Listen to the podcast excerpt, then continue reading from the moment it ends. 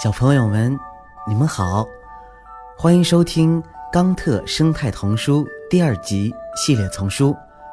我是睡衣哥哥，今天呀，又要给你们讲故事了。好啦，故事呀，开始了。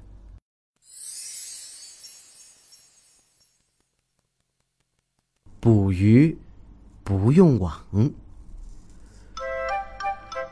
一只海豚宝宝正在玩着水泡环。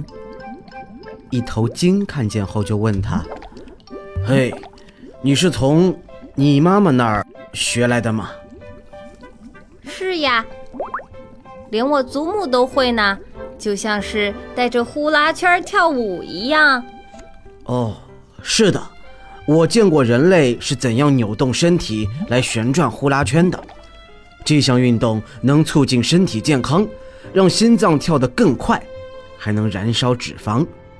说起脂肪，为了之后的长途跋涉，是该吃点东西了。我要一头扎下去，用我的气泡口袋抓一些磷虾。什么？你在水中用气泡做口袋？它看上去更像是一个装满了空气的大袋子。金微笑着说。难道你要用这些气泡来捕鱼吗？嗯，没错，我们会不停地旋转，让这些气泡环连成环状，然后我们最爱的食物磷虾就会被装进由一个个微小气泡组成的袋子里。这样，我们只需要一边游一边张着嘴巴就能吃到虾喽。不知不觉间，我们的肚子也会鼓起来。这听起来和我们的做法差不多啊，但是我们需要一整个团队才能产生很多气泡来捕鱼。我们可以在一个气泡里捕获一百多千克的食物，这太不可思议了！我们的目标只是那些随着气泡上浮的小鱼们，然后我们整个家族还有所有的伙伴们。只需要把鱼吞进自己的嘴里就可以了。这听起来也很简单呀。是的，但是我们要注意，别捉到那些体重大的鱼妈妈们，它们的肚子里装满了鱼宝宝，那可是我们下个季节的食物来源。这个做法很聪明，鱼妈妈年纪越大，它肚子里的鱼宝宝也就越多。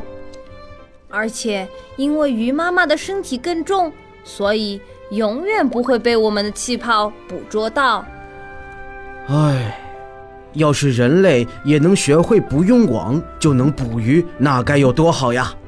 还有，如果他们能放掉那些鱼妈妈，就更好了。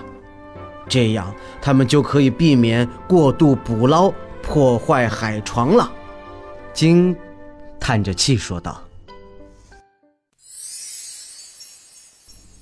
想一想，对于海洋里遗留的渔网，海豚会怎么想？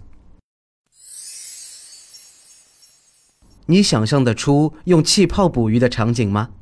请你和爸爸妈妈一起画一幅鲸鱼用气泡捕鱼的图画吧。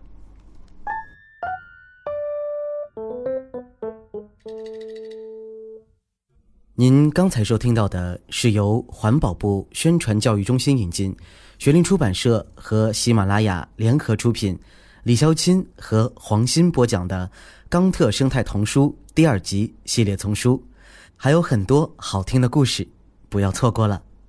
感谢你的收听，让我们下期再见，谢谢。